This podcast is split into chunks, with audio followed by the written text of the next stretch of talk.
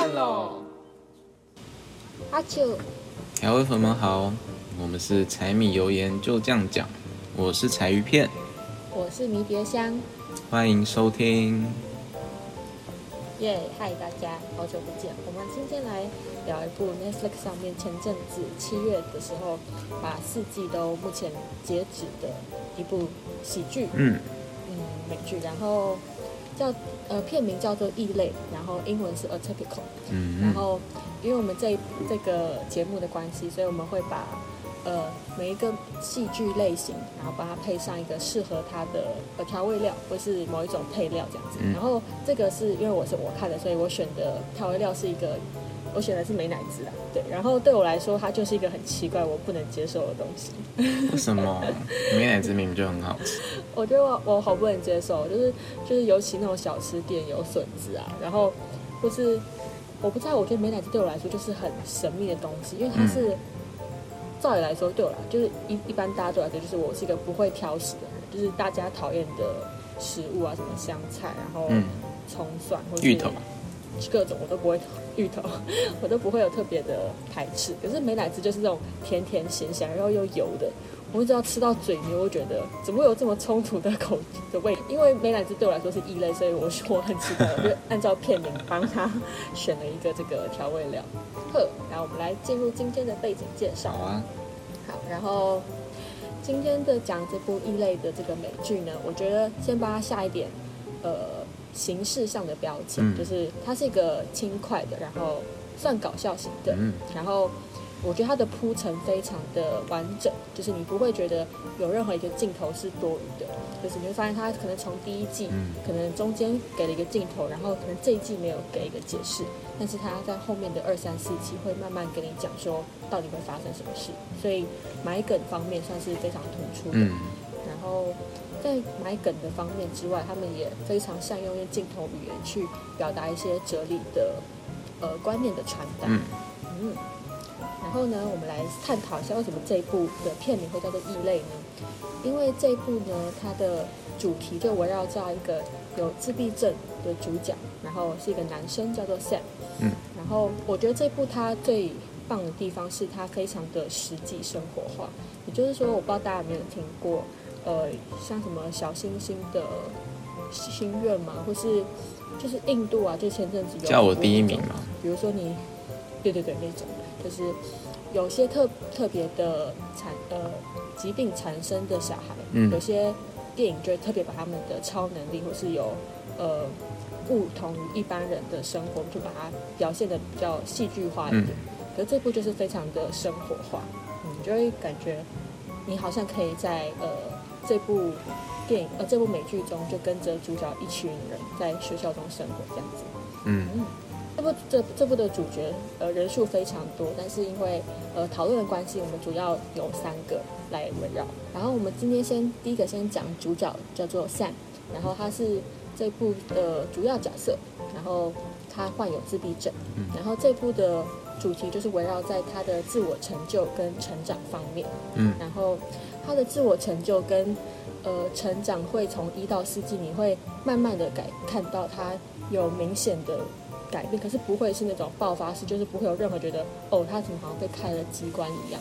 嗯然后把他下个乞丐呃一个可爱的标签，就是他是一个非常非常喜欢南极企鹅的呃大学生，太可爱了。对，然后 然后你在这部就会发现，他用他的南极企鹅的世界观去解释很多他无法理解的事情，就比如说，呃，一件事情可能我们会频繁的接受，可是自闭症的小孩他可能，呃，在某些理解方面他没有办法像，呃，我们一般人就直接的去哦接受这么特别的观念。但是如果你用企鹅的生活化的或是生物方面的角度去切入的话，嗯他就会非常容易接受。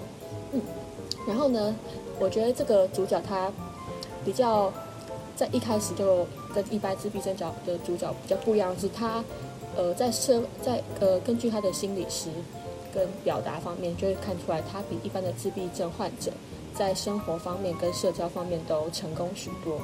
呃，他的背景是在大学，然后他有一份正常稳定的电器零售商的工作，嗯，然后他的病情也都是公开的，也就是说他在生活的这个社区中，大家都知道他的病情，而都可以体谅他，所以他不会因此而遭到排挤或是嗯。霸凌等等状况。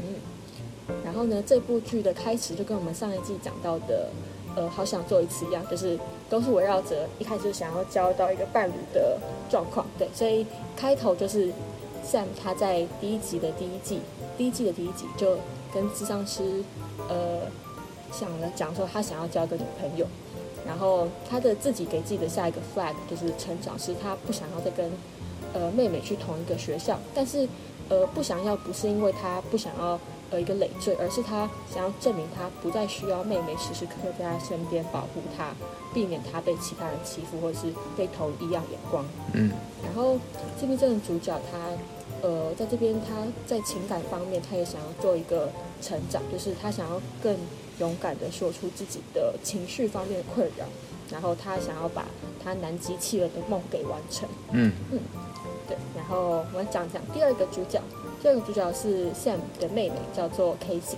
嗯，然后 Casey 是一个，我觉得大家可以找看她的照片，她的照片就是非，她真的非常漂亮，然后是一个运动健将，然后呃身高非常的高，然后嗯就是整体都是浓鲜奥运度选手，没错没错。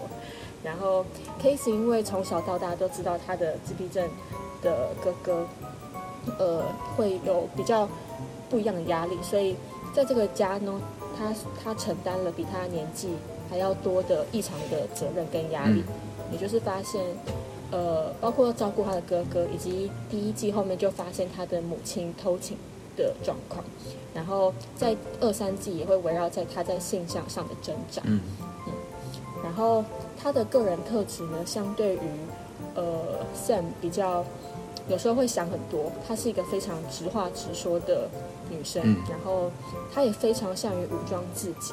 对，就是可能讲一些很伤人的话，但是只是想要保护她自己某些不想要被带探太过于探讨隐私的事情。然后，嗯，我印象最深刻的的事情就是，她是一个非常冲动的女生。就是在第一季中，我们会后面会看到她发现她的，她亲眼看到她母亲偷情的事情。嗯然后这在其其实没多蛮多美剧中都有发现，就是我对美国妈妈很可爱，他们就会有一个很大很大的那个白板，然后那个白板就分成七天，然后七天就会把大家每个人的生活琐事就是带做事项写在上面。然后 Casey 呢，当他一发现他妈妈在做一些不好的事情的时候，他就直接在家庭的白板上面留下了非常难听的字眼，然后让他的爸爸看到。对，嗯就是一个呃不理智的解决方法，但是他自己觉得那是最好抒发他情绪的方式、嗯方面。很有个性的人，然后就是不好惹的女生啊。嗯 然后她在运动健将这部分呢，她是呃长期在练田径的。然后这部剧一开始是围绕在她在呃 Sam 证明说他不需要跟妹妹去同一个学校之后，Casey 才可以有呃 back up 去做他想要做的事情，就是他可以转学转到以田径为主的学校去学习。嗯好，我们来介绍第三个呃角色，叫做 Peg。Peg 呢是呃第一季，然后在一次意外中认识 Sam 的呃女生，嗯然后她后来成为了 Sam 的女友。然后哦，我自己觉得这他们一对搭起来是非常非常有趣，因为 Sam 有的时候就是会不想要讲话，或是嗯不会特别想要表达自己的事情，可是 Peg 呢就是一个非常非常话痨的人。互补，我觉得以某方面来说，对他们是一个天作之合。然后，然后，但还有另一个，他们是一个天作之超不合。也就是呢，佩格他非常讨厌，呃，Sam 不断的提到企鹅，所以在后面会有一个很有趣的笑点，就是他们定了一个小规矩，就是只要 Sam 一天就是不能讲超过三次关于企鹅的东西，所以 那讲超过三次会怎样？我也不知道，但是每次很好笑，就是呃，佩格就会给他一天三张企鹅小图，每讲一次关于 penguin 的事情，他就说 give me the card，然后当他三，然后然后就看到 Sam 露出一个瞬间垮掉的表情，就是很委屈的样子。嗯，对然后相较于 Sam 比较情绪稳定，然后佩格是一个非常情绪呃极端的女子，然后起伏非常的大，也就是这部的所有呃夸张跟呃精彩之处的所及吧。然后呃可以讲个两件很好笑的事情，他的这部剧也是呃服装担当，就是他穿了很多很浮夸的衣服跟，然后他有一次呢被。呃，意外的被 Sam 表达了他对于他自己的不满之后，他就带了一只很大很大的，就是人形大小的企鹅玩偶，然后带到 Sam 的家门口之后，在 Sam 所有家人的围观之下，把那个企鹅给整个断颈，就让里面的棉花爆出来。他那时候只想表达出他对于 Sam 呃对他的失礼有多么的不满，对，所以就。但是很好笑吧？因为 Sam 就是很冷静的看着他做一件事，然后就看到一个疯狂的女子。另外一个呢是他在第三、第四季的时候呢，在一家美式的餐厅里面当服务生，然后他穿着的是一个可可爱爱的马铃薯人人装套偶，然后就看到他的头呢只露出一个小小的洞，然后就非常的不足，然后帮每个客人点菜。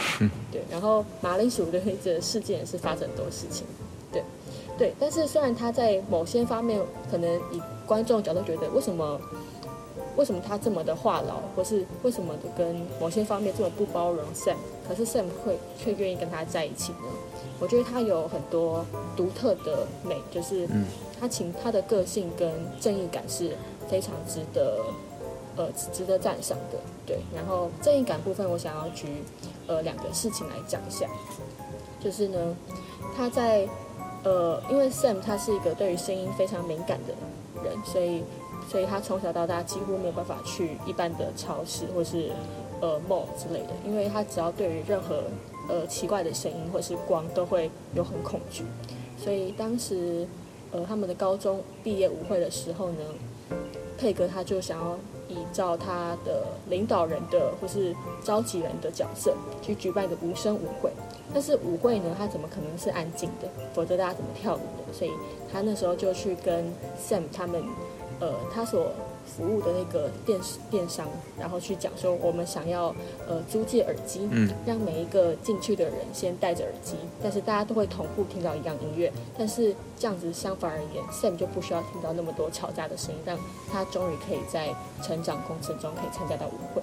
对，我觉得当时他还并不是 Sam 的特别的那么稳定的关系，可是他却愿意为 Sam 做站出来，然后即使被很多呃不被理解的家长们给投诉，他却不嗯任何的反对的。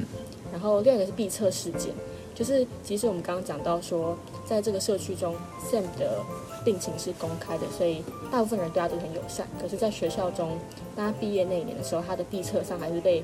呃，写上了很多攻击性的字眼，对，然后那是让 Sam 他在呃毕业前一个非常大的打击，所以当 Peg 他意外发现这件事情的时候，他是直接歇斯底里的站在全校面前指责这些人的不是，嗯，所以我觉得他的正义感跟强势是呃意外的把他的呃某些很强势的地方给讲得更展现得更美丽吧，嗯，然后。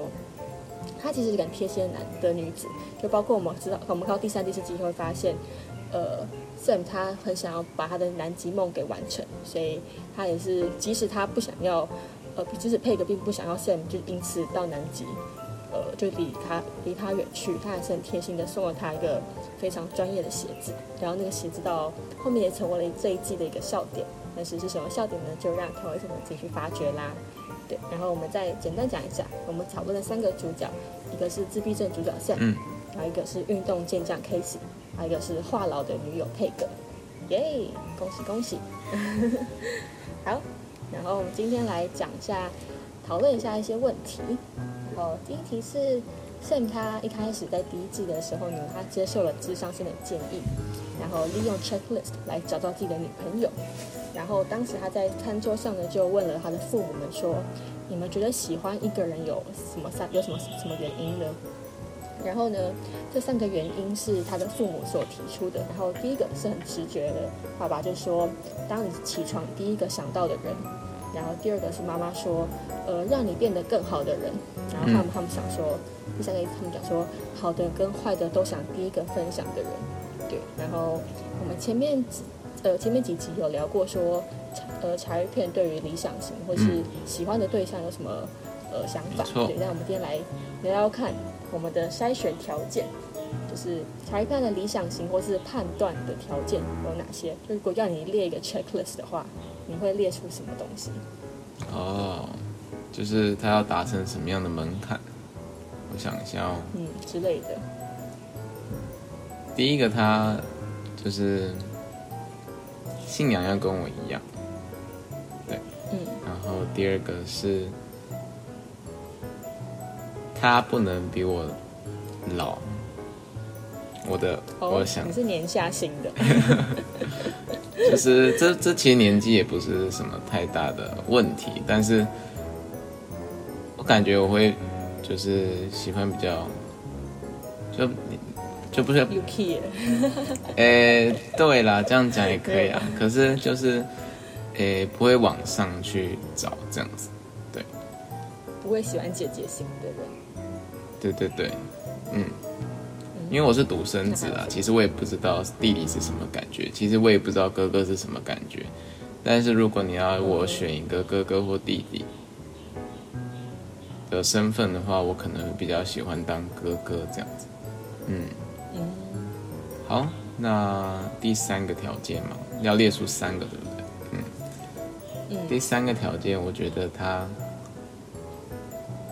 是要这样讲可以吗？他是要会懂我的。哦，对。那你觉得懂你的有什么？懂我的条件吗？我就觉得，或是你怎么怎么看得出来他懂你之类的？可能有时候聊天的时候。聊天的时候，我们可能会打出一样讯息啊，或者是哦，或者是我可能对对要很好默契啊，其实是默契啊，对对对，应该说应该说是默契，默契要很好，这样。心有灵犀一点通。对，没错。我觉得好可爱哦，好，然后好，然后我们来聊聊看第二题。第二题是我觉得这一部剧中算是非常经典的台词之一，嗯，对。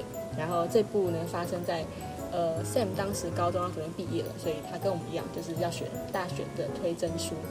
然后在美国呢，他们通常会呃尽量的把自己所有所有的 accomplish 或是呃做过的很好的事情给写在里面，写的越丰富越好，让大学可以一眼看到他们。但是呢，Sam 他因为这个呃病症的关系，他没有像一般人一样可以去主持很多活动，嗯或是在很多地方当召集人，所以他的。呃，推测书就非常的空白。然后当时呢，指导老师就要求，不是建议啦，是他说他应该要以自闭症为主题撰写，因为他觉得以 Sam 有自闭症的人而言，他可以在呃同样的自闭症的呃圈子圈子嘛，或是这个同温层当中，可以达到这么好的社交状态，是非常了不起的事情。他的本意是很良好的，是想要。证明说 Sam 可以克服这个病症的呃威胁，然后达成很多一般自闭症患者做不到的事情。但是 Sam 他讲出一个非常理直气壮的回复，他说自闭症不是一项成就，我出生就有。然后他反问老师说：“你并不会写你有十只手指头和呃十只脚趾头吧？”嗯，对。然后我觉得。这句话非常的表示说，Sam 他对自己的绝对自信，而且他并不会想要把别人肆意泛滥的同情心，就是把它转化成自己的优势。嗯，然后就是我觉得 Sam 一个非常迷人的个人特质。这句话真的不错。那我们来，我们问问看，呃，柴片，如果你想要撰写一份抓人眼球的履历，然后这个履历呢是要给你一个梦幻工作，就是这梦幻工作你可以自己填，就是你还可以解释一下你想要做的梦幻工作。的话，那你会写什么特别的呃特质或是事件呢？哇，对于我这种平凡人来说，真的很难。但我想一下哦，可以自给自足吧？这是一个哦，给自己自己。对啊，你给我种菜嘛，对吧？你给我一个菜，我至少可以把它变出可以吃的东西，这样。对，这是厨师吗？厨师对，厨师。然后可能如果啊，如果是厨师的话，就是，但我没有什么背景啊。可是我就觉得我很愿意去从影片中学很多有的没的这样子，就看煮菜啊，然后就自己会去买这样。对，然后我觉得我是，呃，这应该可以讲，就是如果我很想要达到一个事情，我就觉得我一定会达到这样子。对，尽管我手上只有材料，然后没有，可能没人跟我说怎么做，但是我觉得我一定会完成这样，因为我觉得我已经看到别人成功，所以，而且他有那个。它有一些介绍什么的，尽管不是一步一步的那种介绍，但是我觉得我可以至少从它的外形去去研究出它内部是什么样子，这样这样大家要懂吗？比如说是一道菜，然后厨师可能就是稍微只是简单剖几个步骤，可能不是全部的步骤，那我就去想它完整的步骤是什么，这样。那如果是其他的美劳作品或者什么模型什么的。就是我去去研究它的外观，然后去想出自己的一个解决方法，这样。对。嗯，那我也可以写透视眼诶，是很好的。就是对啊，透视眼，然后去 会去想象，对，会去想象它是什么样子，这样。对。嗯，刚刚才片讲到那个从菜就可以就可以看出他怎么做之类的，让我想到一部剧，嗯，呃，是一部日剧，叫做。东京 mansion 什么之类的，反正那部剧它就是围绕在一个米其林。然后那部剧最好笑的是，呃，有一个很平凡的阿妈，阿妈嘛，或者大婶之类的，她只要吃一口菜，她就可以完整的讲出来，从头到尾，她到底是怎么从哪里来的，产地是什么，然后这这头牛吃了什么东西，然后它是依照什么方法先去。呃呃，腌制，然后会依照什么调味料，然后几度几度，非常的可怕。然后每次他讲一大串那种话，我觉得哦，好险我没有给他吃的东西。他底下说这就是我懒得评价。那那如果你的梦幻工作，你要当什么？梦幻啊？嗯，可以很不切实际啊。我以前想当外交官。或厨师啊，对，或厨师。那为什么会触发？为什么会触发想要当外交官？其实就是天生的，就很喜欢外交的东西。我不知道为什么，这样就很喜欢看什么有关邦交国的东西，这样。嗯。但是也知道现实的残酷，所以这条路就没有继续的走。对啊。我想到我很小的时候，我的梦幻工作。我觉得很很有趣，就是我高中的一个很短很短暂的时间呢，就是跟外交官好像有一点点重叠嘛。就是我小时候跟我同学讲说，我很想要当那种去外国然后教人家中文的老师。哦，对我很久我很久国民外交就是想要当老师的人。嗯，对对对，就是很想要当老师的角色。可是我那时候觉得我很想要挑战异文化嘛，或是别国领域的感觉，然后又。很好笑，我想说，我想要推广中华文化，没有啦，我是想要教中文而已。我觉得中文是一个很有趣的语言，嗯，对。然后，对啊，以前就觉得这个工作还蛮好玩的。嗯，好，我们来讲讲看第三题。第三题呢，也是这部剧它蛮有趣的一个观点。他说呢。有一次旁白就讲说，自闭症是不是唯一正常的人类啊？因为他们看到的是真实的世界，一般精神状态者。然后这边指的一般精神状态者，就是并没有患有自闭症的人。嗯，对。然后他的一般精神状态者会试图用很多情绪化来合理这个世界。然后这让我想到，呃，以前一个科学迷思嘛，或是就比如说。就是不知道证明说，哎，我跟假设迷迭香跟巧鱼片看到的颜色是同一个颜色，就是是会不会是我们从小大大到大意意识的黄色是不一样颜色？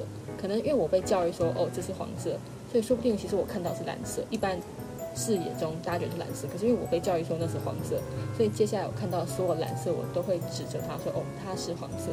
但是我无法去证明说，哦，这个颜色是不一样的。嗯，对，然后。所以我想说，我们看到颜色是一样的嘛，或是我们听到的好听的音乐是同一个感觉嘛？就是呃美美术方面或是感官上的刺激是很难用呃语言或是一些科学化数据去证明说它对于人的感觉是相同的。对，然后想问问看查尔片有没有格格不入的经验？就是有一些营队可能真的是很嗨，可是我就不是那种会自嗨型的人，所以可能就是会有点尴尬的那种感觉。这样，那我记得就是大学有一次带营队，然后因为我们会有一间教室是队服们给给队服们休息用的这样子。那就是所有的队服，就是一起在那间教室休息。如果没有你的事情的话，你可以在那边睡觉或什么的这样。那我记得我那一次就是进了教室之后，就发现虽然很多人，但是我不知道跟谁讲话。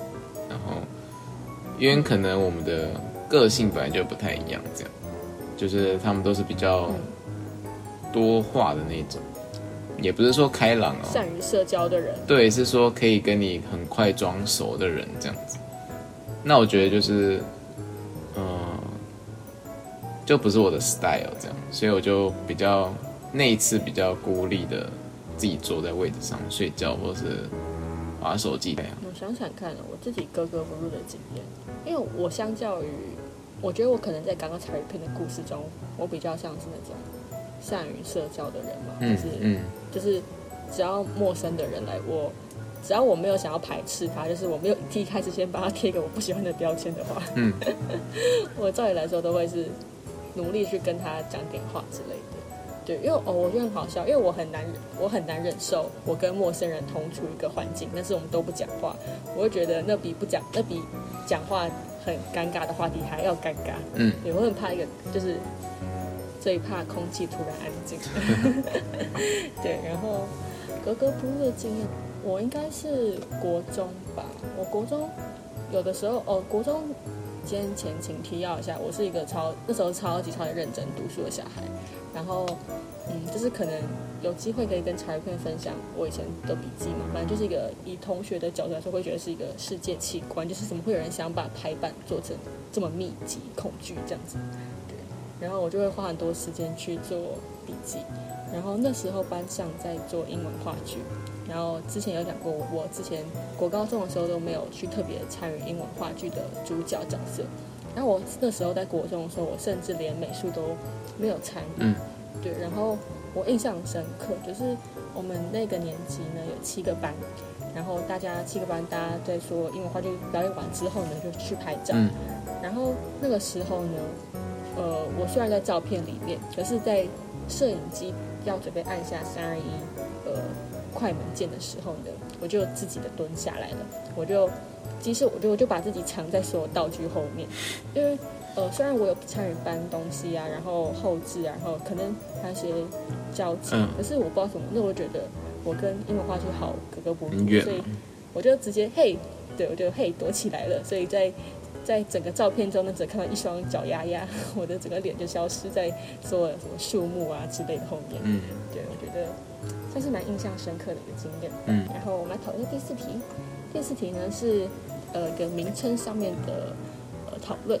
然后呢，这部剧呢，它一开始呢，爸爸呃，他们有个小团体。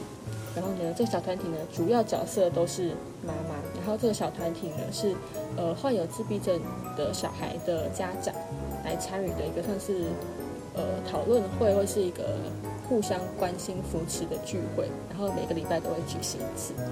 然后呢，有一次 Sam 的爸爸呢，被呃妈妈要求说来参加一次，体会看看的感觉。然后他在发言中意外的触怒了所有的妈妈们。嗯，对。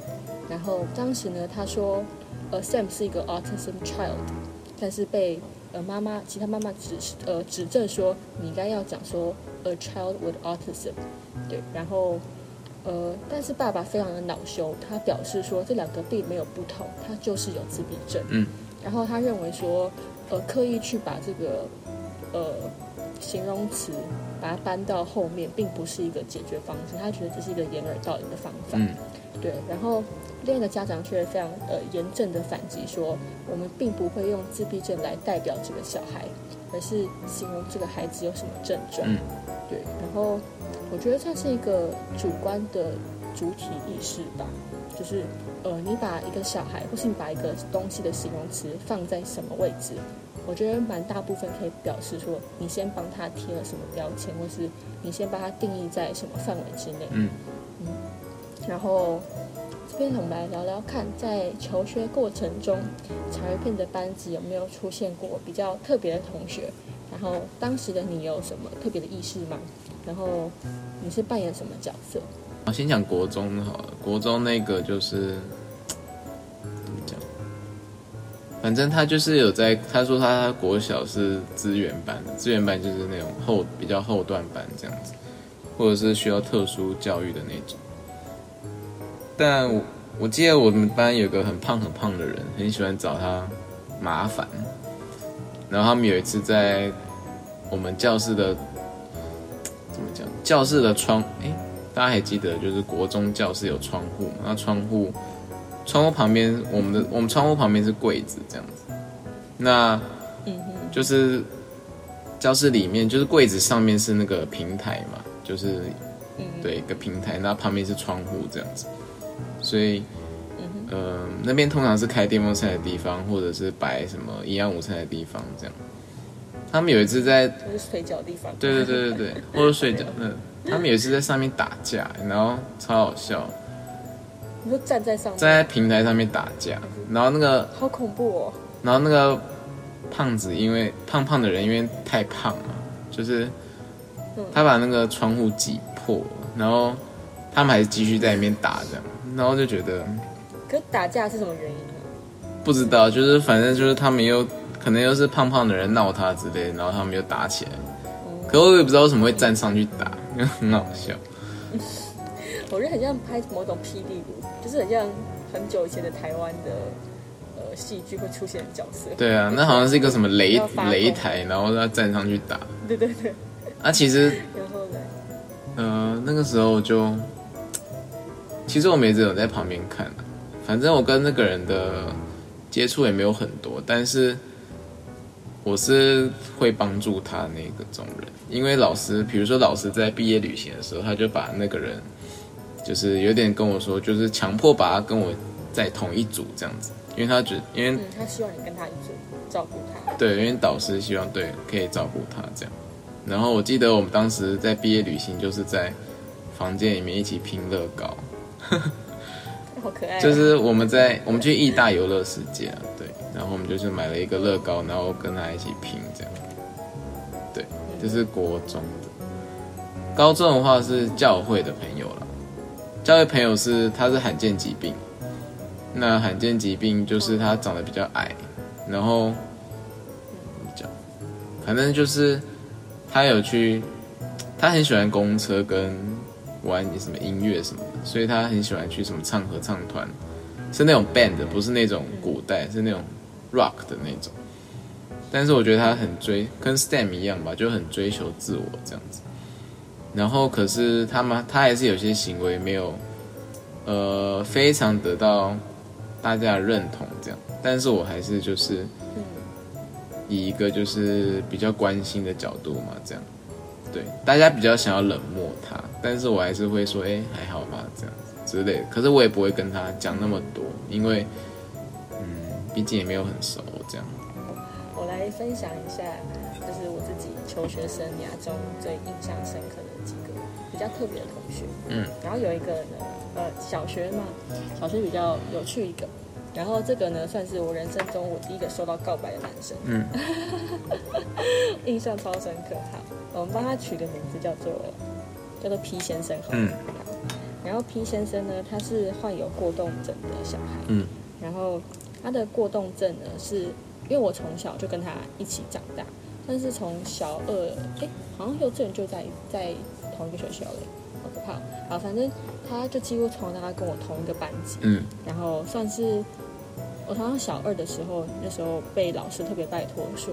可以帮我多照顾一下皮先生这样子，然后皮先生呢，他就是一个头发卷卷的，然后有点呆萌呆萌的小男生。嗯，然后我小时候就是有点像 K 型，就是运动神经细胞好，然后又非常的呃心直口快，然后又很有正义感的女的女生这样子。我印象很深刻，就我小时候每次只要我们班的女生出事情，被男生欺负，都会直接抓着我说：“哎，迷迭香，就帮我跟谁那个讲啦。然后我就明明我是全班最小只的，就是我小学我小学毕业还没有一百四十公分，嗯，那我就是被小小只的拉去跟很大只的男生讲话，就说你干什么啦这种的，对。然后 P 先生小时候就是呃可可爱爱吧，然后反正我呃他的过动症呢是到越大的时候越来越明显，就包括他无法在班上。就是安静的坐着，嗯，可是他不能够接受老师意外的，就是突如其来的骂他，为什么他会情绪非常的失控？可是我印象很深刻的是，嗯，我们学校是双语学校的关系，所以我们一个班有一个中文导师，然后有一个英文导师。但是当时学校虽然有特别把皮先生当做一个特别的个案，然后要求老师要特别照顾他，可是我们的外师在我眼中看起来并没有把他。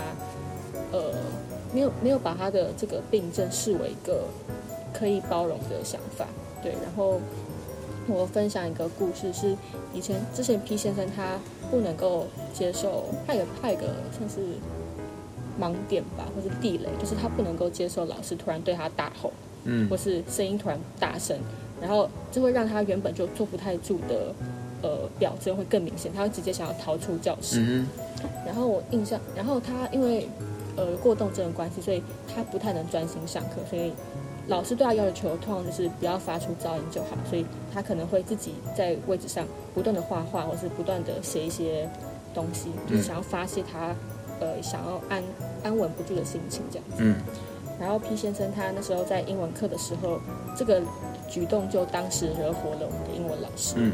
然后因为老师觉得他感觉在挑衅他，就不想理他之类的。对，然后当时老师呢就把呃我们以前的英文课本是非常非常厚的一本书，可能就四五百页，就童童话书了。嗯。然后那本书呢，他就直接把它砸向 PJ 的书桌这样子，然后就看到那那本书呢就这样子打到桌上，然后就弹起来，然后就就重罪垂在地上，然后 P 先生就露出非常非常惊恐的表情，然后呢，他当时就是整个爆炸了，然后爆炸成就是他直接逃出教室，然后。我印象深刻，他就直接在我们我们学校的是什么三四层楼这样子，然后当时我们教室好像在四楼吧，他直接从四楼，然后小学可能是很屁的小孩，就是会把楼梯当成用跳的，就是最后三阶就是一脚跳过去，他当时就直接从七阶还八阶吧，直接往下跳，然后跳的时候他并不是降落在平面上面，他直接把头拿去撞墙壁，对，然后我那是一个他宣泄情绪的方式嘛，对，然后我印象超深刻，因为我。像是从小大家几乎，呃，老师的关系啊，所以我都是被他安排在隔壁桌。然后我当时就非常不能理解，我英文老师为什么不能够包容他无法专心上课这一点。嗯，对。然后皮先生他，当然他的才艺也是很特别，就是就是我觉得这很有趣。他说上帝帮你关一扇窗，会帮你开另一个门。然后我觉得上帝帮他开的门非常的好。他是一个在绘画跟音乐方面都非常有才华的人。然后很有趣的是他。五六年级，因为呃我们导师的关系，就是外国导师比较不太能包容他这点，所以他后来就呃请假，然后就比较倾向在家自学这样子。然后当时 P 老呃 P 先生呢，他很有趣，他他会出版漫画，他漫画很可爱，他真的在画恐龙，然后那恐龙就是大战机器人或是主角，就是很热血的英雄漫画。他的漫画都是那种自己原创发想。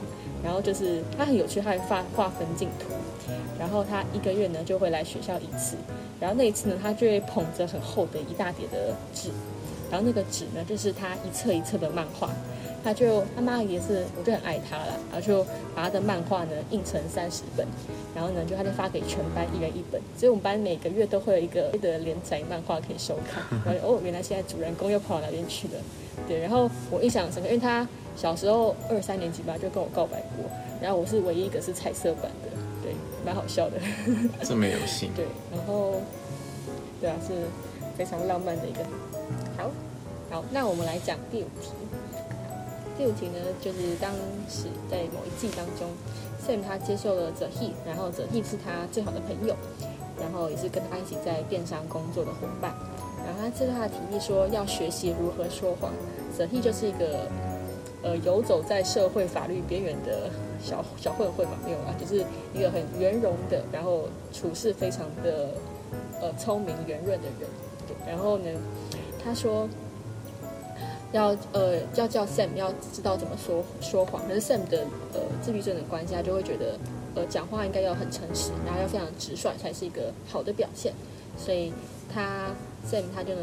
就接受提议，他找上了在因为出轨而被爸爸赶到别人家住的妈妈，然后他讲一句非常非常直白的话，超级直白，我觉得还蛮伤妈妈的心的。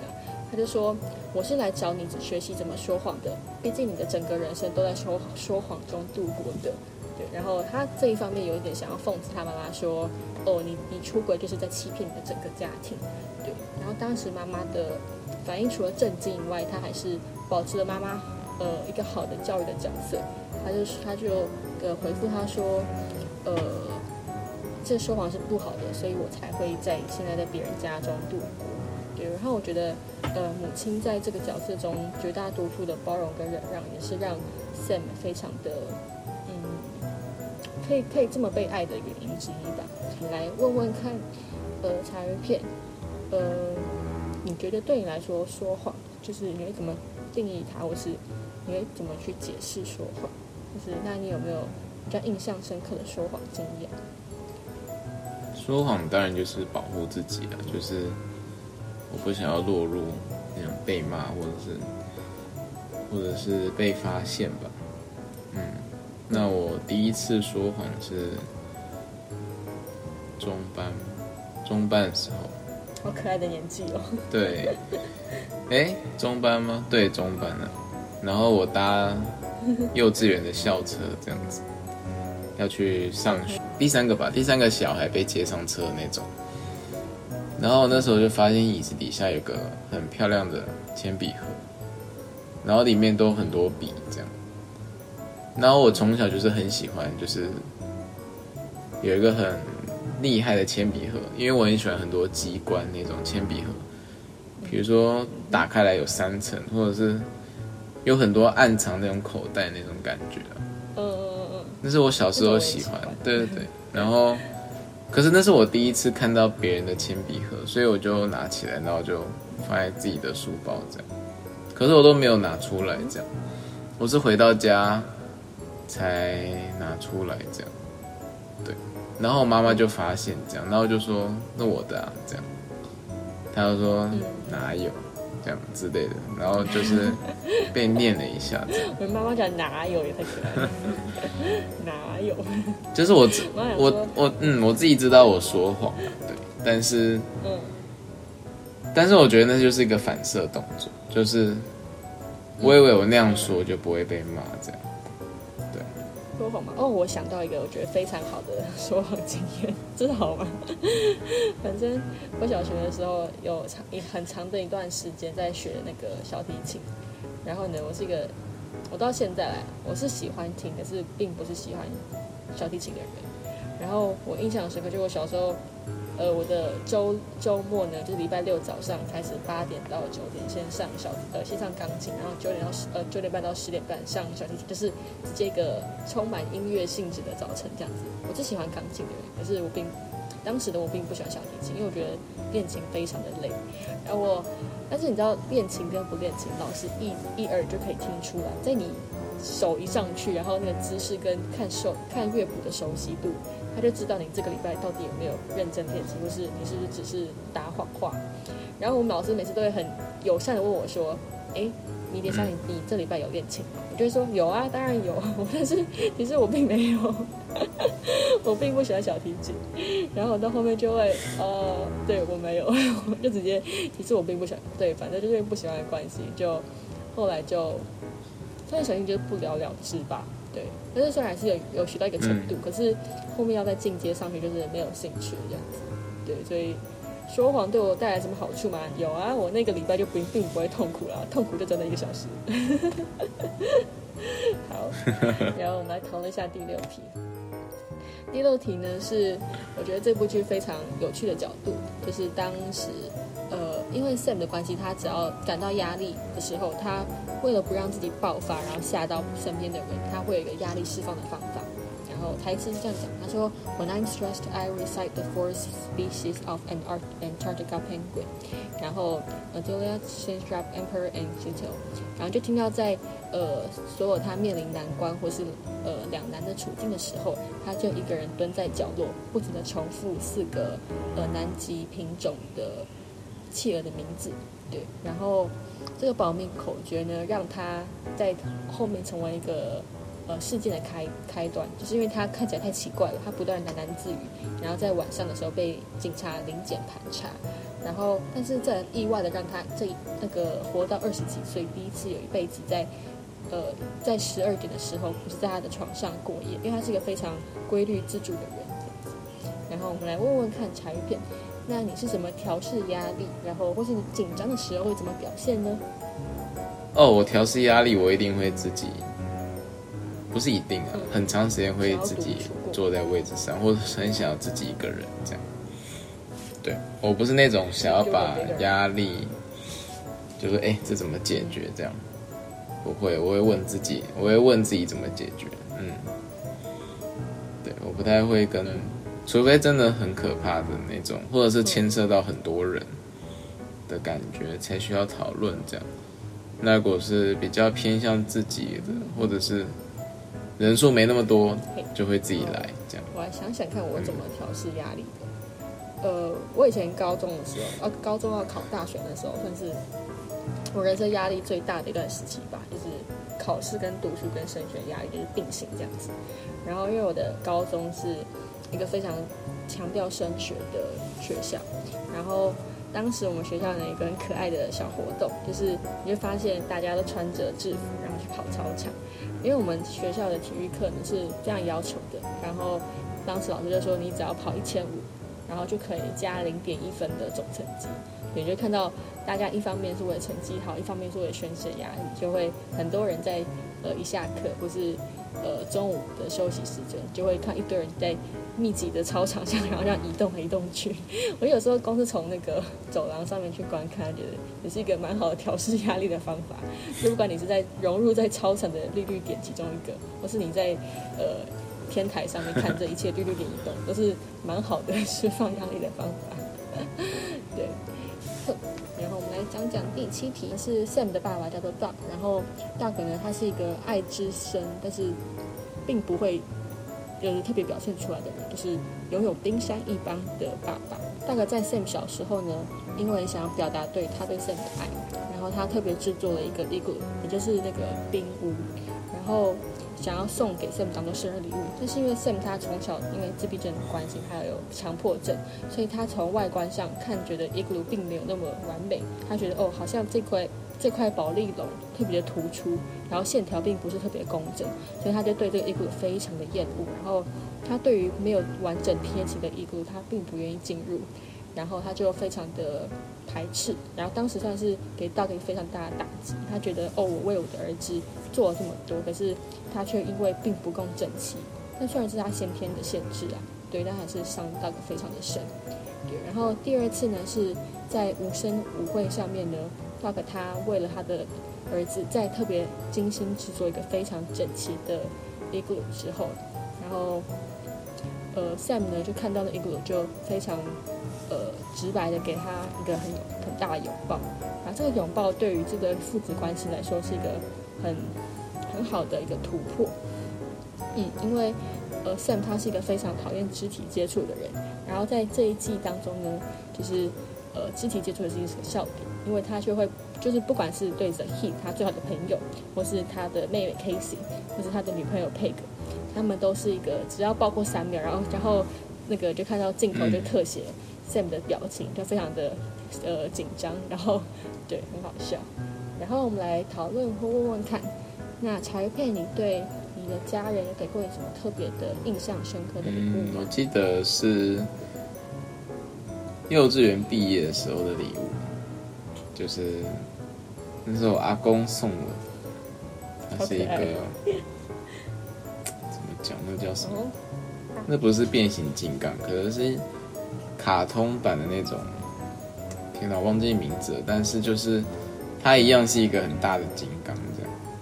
然后那个好像不少钱，就是它是很多动物合在一起的那种金刚，就是那种小孩很小小男孩会很喜欢那种帅帅的那种，可能就是手臂是鲨鱼，然后我记得头是狮子吧，然后左手是什么？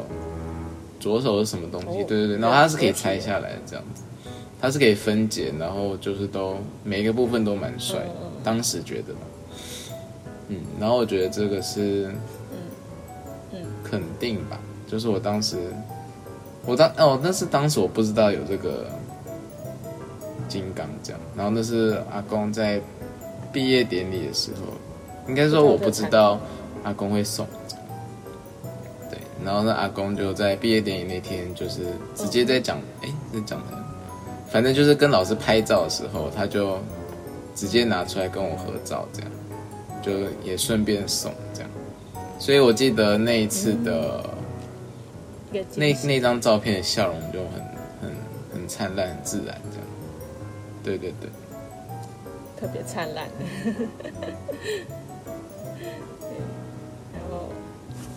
那我分享一下我印象深刻家人的一幕。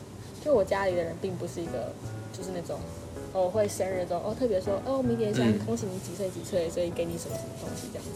我们家人比较像是走惊喜派路线的，对，就有时候会。我小时候啦，我小时候我妈非常，我妈就是好像感觉把我当成小娃娃或者小公主，就是很喜欢给我买衣服。但是到某个年纪之后，我就会不再想要她帮我买衣服，就是可能自己有些就是主就是主观的意识嘛，觉得哦这衣服好看，这好衣服不好看。然后可是有时候我跟他讲。就会不好意思跟他讲说，我并不喜欢这件衣服，我觉得这样这样就是在打击我妈妈嘛，对。然后所以后来我可能上国中小小六国到国中之后，我就不再特别会接受或者会表现很开心，是我妈给我的就是这样子。对啊，那个算是呃一开始衣服的一个旗舰嘛。然后呃我印象深刻是我国三的时候吧，那时候因为。晚自习的关系，我可能每天晚上九点十点才回特别回家这样子。然后那时候，呃，有那时候我接到电话，是我妈跟我讲说：“哎，我等下会跟爸爸来接你哦。”我觉得哎很意外，因为平常都是那我就是我妈接我回家，要么就是我们搭公车回去，就是并不会特别老爸来接。对。然后那时候我一上车的时候，我觉得十二月底吧，然后我妈就突然讲说：“哎，圣诞节快乐！”我想说圣诞节还没到啊。然后我妈就拿了 Stereo 的。衣服吧，然后她就跟我讲，特别讲圣诞快乐。然后因为那时候也快要会考了，然后就超级惊讶。然后惊讶的点除了这个之外呢，是嗯，她不仅帮我买了，她还帮我们家的其他，就我还两个哥哥也买了。对，然后会选择 Stereo 的原因是因为我国中，它包括现在，我国中开始很喜欢五月天，然后 Stereo 是他的主唱，呃，阿信的下面的牌子这样子，阿信的牌子，然后。嗯，我印象深刻，就是我觉得我妈很不容易啊，就是呃这个年年纪还要特别的去关心女儿，她喜欢什么偶像，然后以至于偶像创了什么牌子，以至于偶像的牌子是什么衣服，可能是女儿会喜欢的。然后除了女儿喜欢之外，我也希望她的哥哥知道我哦，你的妹妹们喜欢什么礼物。对，所以我就印象深刻的衣服吧，就是虽然可能我妈挑的衣服还是不是我最喜欢的第二一件，可是我觉得她的那个心意是。非常的就是感动到我，对，好，我们今天分享完了，来总结一下，然后我讲，他想要呃讲一句很棒的电影的呃很棒的影剧的台词，就是呢，Sahid 他非常的幽默，他在其中一集讲到说，呃我呃 I'm named the Heat starts with a Z ends with a beautiful friendship，对，然后我觉得。这个剧也是非常围绕在这部呃这句话当中，因为 The Kid 也是 Sam 在成长在一一到四季中呃一个非常重要的角色，就是他的友情，包括他面对他的家人，对面他的女朋友，面对他的社区伙伴，其实这个朋友也都是呃 Sam 可以这么的在自闭症自闭症不被自闭症这个呃病症所限制一个非常突破的关键点。好。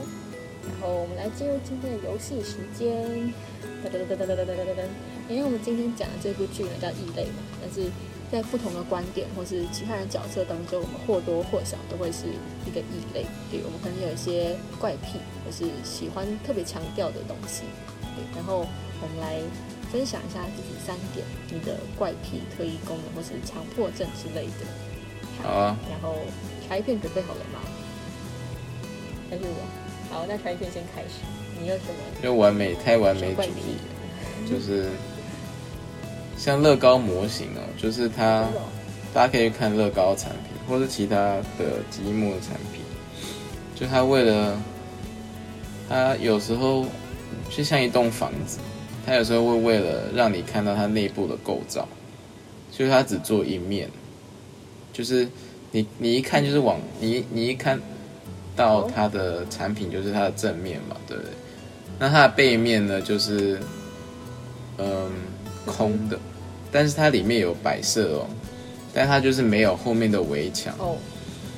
然后，对它为了让你看到嘛，就是很清楚看到里面的东西。但是我觉得就是不完整，就是我就觉得说，如果你要去编一个故事或一个场景，你怎么可能把大楼盖成这样？虽然它的用意是那样子，对。然后我觉得，比如说像有些他们设计的楼梯什么的，或者是就是走上去之后就没了，就就是有点空虚的感觉，这样。所以自己在盖、自己在玩乐高的时候，就会 去想要把它拼得很很完整，这样。那当然就是会有很多的缺点，就是可能材料就要很多啊，然后可能可能。对啊，可能自己要去想东想西，这样就花重新设计啊，等等的。嗯，那我刚刚想一个很奇怪的想法，你就那就是要花很多钱，可是现在就是，是你就可以把它，你就把它砍半，哎也是可以，对称的就合在一起，心心相印，可以把它完整的套起来的，太好笑，你就看什么你就对称的这样子，好。我来分享我的怪癖，不是特那个特异功能吧，就是呃我的柔软度异常的好，就是但是这在这算是一个好处吧，我觉得，就是呢我还很印象深刻，我高中的时候，因为我小学是跳有跳呃小学有跳芭蕾，然后小时候就很常做拉筋啊劈腿这种动作，然后我蛮意外是因为我小学身高不高嘛，然后国中就是突然暴涨之后，我到高中。我的柔软度还是在同龄的人眼中算是非常特，算是特别好的。然后以前不知道大家有没有印象，就是会做什么体适能测验啊，然后坐姿体前弯。然后我的坐姿体前弯呢，每一次的数值都是直接到顶，就是你无法再把那个标签、那个箭头、那个卡、那个塑胶盘再推得更远，就发现哦，它就卡在那个位置了。所以就是被我就是被那个坐姿体前弯限制的女子。对，然后我每次。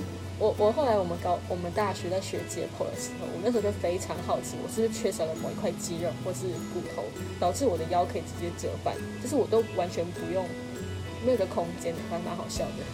然后柔软度的好处呢，带给我就是生活上的便利。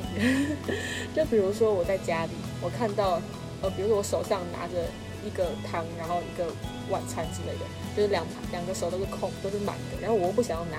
拿碗去撞那个灯的开关，我就直接把它脚举起来，然后把灯关掉。太懒，就是很像原始人，我觉得 真的很好笑。我就会看到我妈就整个傻眼，说你在干什么？就是为什么还要特别把脚举起来，然后去关灯？但是很方便啊，你就不用把东西。就买一个那种智慧、智慧的、智慧的那种电灯也可以，声控就好。开关、关灯、关灯、关灯，对，这这么好笑的。对，然后。这特异功能还用在什么地方？我还有吓人啊，就是比如说，呃，我小时候很喜欢把自己的头，呃，自己的脚举到头的位置，就是把自己弄成一个圆圈圈这样子。哎，因为太难过。然后反正那圆圈圈的，每次找我爸回来，我就要迎接他，就被吓到倒退两步。对，反正这特异功能带给我很多欢乐。好，那换还有一篇分享自己的。哎。我都没有什么特异功能哦，可能就是第六感比较强吧。哦，你是女人哎，大部分女人第六感。其实我也不知道第六感定义是什么，但是就是有一种感觉，就是我能知道，刚刚有什么事情不太对劲这样。然后我会，我很会去看小动作，然后大概就知道你在想什么。嗯，比如说开会的时候，有些人就是已经在冒烟了，但是有些人就是不知道，嗯，就是，对对对，我会察言观色。然后其实有一些我也不知道是哪来哪里学来的，就是有一些举动，我一看就知道这个人到底现在心情是怎么样，这样，像是特异功能吗？好像不是，但是我觉得有些人蛮欠缺的。就是有些人会一直讲啦，有些人会一直讲，一直讲，一直讲，一直讲，然后就不会看大家都没有发现别人变脸的。我觉得，我觉得没有读阅读空气能力的人也算是一种特异功能，对啊，某一种异类吧。我分享一个怪癖，就是呢，我非常喜欢闻，呃。就有些人会特别喜欢什么地下室的味道啊，或是下雨的味道啊，等等的。我小时候非常喜欢牛皮纸袋的味道，然后我印象深刻。我以前高中的时候，就是补习街，就是大家可能知道北车啊，就是呃高中补习的圣地。然后我印象深刻，那时候在我们补化学的地方，它转角有有点骷髅，然后有点骷髅那边就有一个阿妈会卖鸡蛋糕。然后我小时候并不是涂，我是高中时期并不是涂着鸡蛋糕去买的，我是涂鸡蛋糕的那个纸袋。我觉得非常愉悦的把蛋糕吃完之后呢，就上课无聊就闻那个牛皮纸袋，然后感到很满足。然后我就会甚至把它带回家。然后我的房间有一大叠就是牛皮纸袋，然后我也很喜欢那种微风它的纸袋的那个味道，对，就是很喜欢把它拿起来闻一闻就很舒服。那怎么不去麦当劳多拿一点外带纸袋就？哎，可是麦当劳的不好闻的，认真就是有牛沫味。它 这是一个分析，牛皮牛皮控。那我也想到了，就是我小时候超爱看乐色车，就我超爱看，我超爱看乐色车那个，就是它会有一个什么机器手臂嘛，把那个垃圾挖上去，缠起来。哎，那个也很疗愈，我觉得。对，然后我就会，就是我小时候就会。把我妈拖在垃圾车后面，这样，然后就站着不动，然后我妈就说很臭哎，我就说我想看，这样，我就 我想那是我觉得我蛮可爱的一个地方。我现在我现在也是很喜欢看，但是我不会，我不会为了那个然后站那么久，然后站那么近这样。对对，我我到现在还是会觉得很厉害，就是他把它缠得很漂亮，让我想到那个。玩具总动员三，对对对对，那时候说了，嗯，对，就是那个还有那个，到时候后来那个呃主角一行人本来要被推进焚化墙里面，嗯，然后那个那个小小 alien 就说把他抓起来，那些说，Hi Daddy，对，那个 claw，那画面很可爱，对，好，好，换我想想看自己，我还有什么？嗯，我我有强迫症，我我我高中呃。国高中的时候特别明显，呃，哦，我想起来一个很有趣的，就我小学一年级的时候，我不知道什么，我小时候没有人逼我读书，也没有人逼我一定要在学校把作业完成。然后那时候我我的老师呢就会还写那个家长联络簿，并不是个，并不是告状我什么不好，然后是告是跟我妈妈讲说，我觉得你的女儿好像有点奇怪，就是她下课的时候都不是跟跟同学玩，她都自己一个人默默把家一本写完。嗯，对，然后我小时候强迫症就是夹一本，不是我小时候强迫症就是学校功课一定要在学校写完，然后我一定会每一天觉得哦，有些功课要读到哪边才可以停下来。嗯，对，就是读书跟责任方面的的强迫症。对，然后然后我们我想要最后分享一个我小时候到现在都超级爱的的卡通，就是海绵宝宝。对，然后。一个我印象非常深刻的故事，然后我还特别去找它的动画版，然后再回味一下。就为了今天这个小节目，好，而今天海绵宝宝呢，呃的标题名叫不正常。然后那时候这部电影叫做翻呃呃，当时这个影集它翻作 abnormal。然后呢，他大家知道海绵宝是个非常乐天的人，但是他不断的被身边的人，就是章鱼哥很讨厌他的角色，就是训斥他。所以海绵宝说他想要变得正常。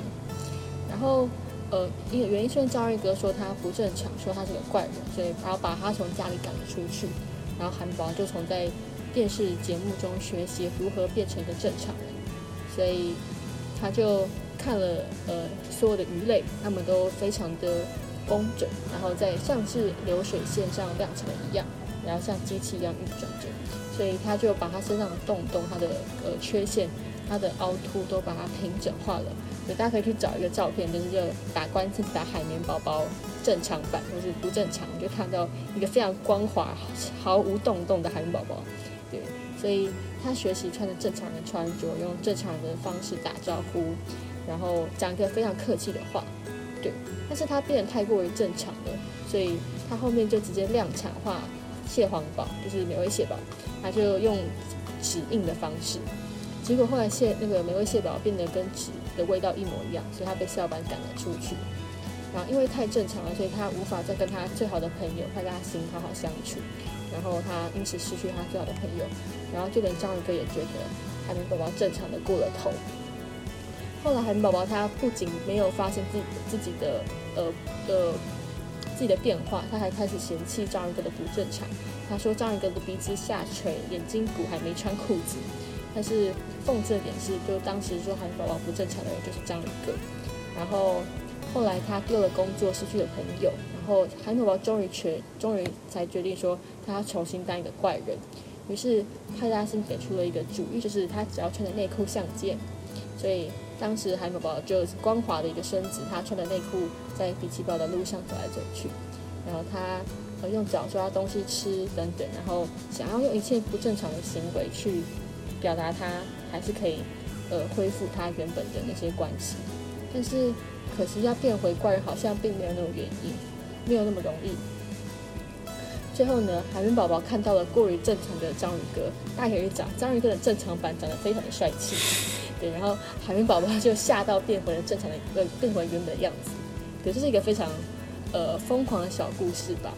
后来呢，海绵宝宝就说：“我想把自己的个性变得很圆滑，结果全身都圆滑了。现在我超正常。”对，我觉得这个，呃，大家会有印象就是台湾的配音员，就是海绵宝宝是一个非常，呃，一个大叔的配音。然后我觉得他讲这句话是非常有说服力的，就是那个戏剧效果很也很足够。对，然后我就想跟调味粉们分享这个故事，就是呃，异类这个这个电影当中，他并没有特别去强调说异类在这个社会当中，或是在 Sam 所处的这个社区有特别不好的事情发生，或是有很大的冲击。可是，嗯，可能或多或少，我们从小到大都多多少少会遇到一些被当异类，或是看到身边人被当异类的感受。嗯，所以，嗯。正常跟不正常的界限呢？我觉得自己了解就好了嘛。对，就是那才跟你想想。对啊，我觉得就是我们可能自以为正常人，那的确我们可能也算是正常人，但是其实我们像刚刚我啊，或是迷迭香分享的一些怪癖，或者是强迫症，或者是特异功能，可能也都是在别人眼中是蛮异类的嘛，或者是。有人不一定喜欢我们这样子的个性之类的，那我们就是，其实我觉得就是包容吧，就是别人跟我们不一样，但是我们可以试着去理解不一样在哪里，而且如果我们试着去理解那些不一样，或许我们也可以，嗯，试着去尊重那种不一样，这样，嗯，所以希望可以大家在。每个人都不是正常人的前提下去，嗯，把大家想成大家其实就是正常人这样。好啊，那我们今天的主题讨论就到这边。那谢谢调味粉们的收听，我是陈爱鱼片，我是迷迭香，大家拜拜，下集见，拜拜。